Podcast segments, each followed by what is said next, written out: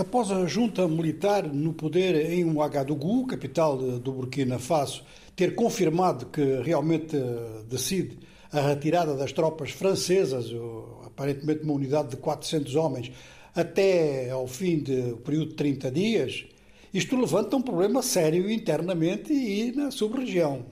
É claro que qualquer governo tem o direito soberano de autorizar ou de mandar sair tropas estrangeiras do seu país.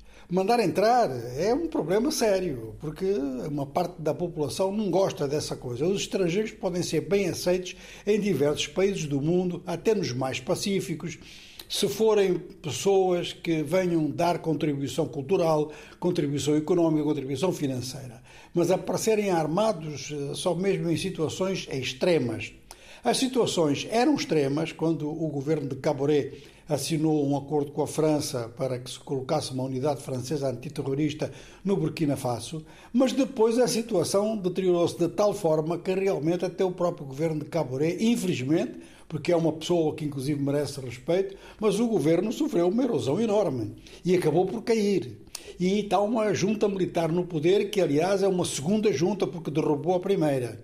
Então, esta decisão sobre a retirada dos franceses do Burkina Faso tem dois aspectos. O primeiro é que os franceses se tornaram altamente impopulares em toda a região, porque não conseguiram eh, acabar com o terrorismo, até aumentou, e por outro lado tinham uma atitude muito arrogante em relação à população local, em relação até às forças armadas locais, arranjaram diversos problemas e inclusive eh, são acusados de terem feito até pressão política.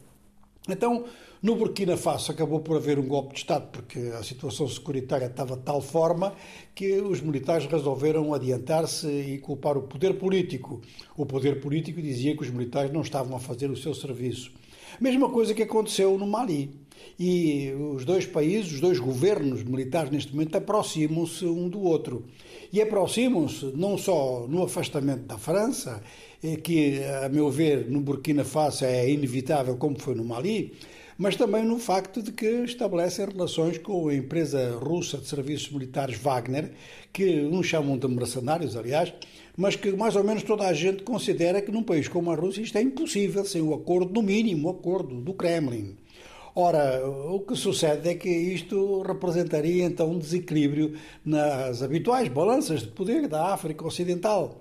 E já há países abertamente preocupados com esta possível viragem de alianças. Na Costa de Marfim, observa-se a situação do Burkina Faso como uma situação muito grave, porque há pressão sobre as fronteiras marfinenses, diz-se em Yamoussoukro e em Abidjan. Mais do que isso, como a Costa de Marfim é, digamos que, o litoral pelo qual transita muita mercadoria para o Burkina Faso, este país é importante e, ao mesmo tempo, está com problemas eh, que vão sendo resolvidos com o próprio Mali.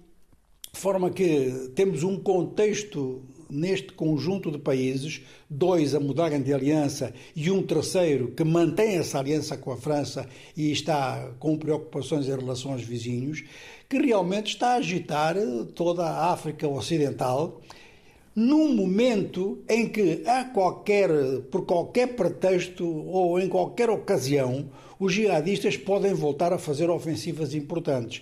E estas ofensivas importantes não quer dizer que vão incidir no Mali ou que vão incidir no Burkina Faso. Já incidiram, já fizeram, depois das juntas militares no poder, já fizeram ataques de grande envergadura. Mas o problema é que estão a atacar países, como por exemplo regiões do Benin e do Togo, que dão a entender que os jihadistas querem chegar ao Golfo da Guiné. E o Golfo da Guiné é um grande manancial de petróleo.